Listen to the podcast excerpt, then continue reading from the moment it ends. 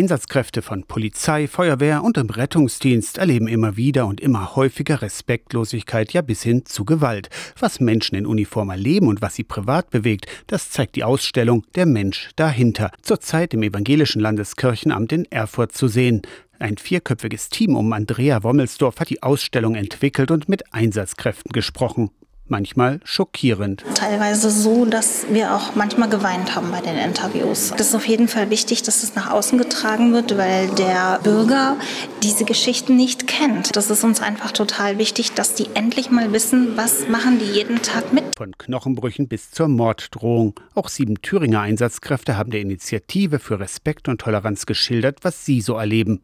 Thüringens Landespolizeifahrer Ulrich Matthias Spengler weiß, nach einer Überreaktion gegenüber Einsatzkräften tut die Bitte um Verzeihung gut und kommt an. Jeder kann Zeichen setzen, auch wenn jemand mal kommt und Danke sagt. Dass jemand gesucht wurde von der Polizei, ist gefunden worden und dann kamen die Angehörigen nächsten Tag mit einer Torte und wollten Danke sagen, wie sie sich gekümmert haben. Also das sind dann Sternstunden. Andrea Bommelsdorf wünscht sich mehr Zivilcourage und natürlich viele interessierte Besucherinnen und Besucher. Und wir erhoffen uns natürlich, dass es weitergetragen wird, dass man einfach mal die Sicht dieser Menschen auch mehr im Fokus hat. Bis Ende September ist die Ausstellung Der Mensch dahinter im Evangelischen Landeskirchenamt in Erfurt zu sehen. Im November kommt die Ausstellung nach Braunschweig.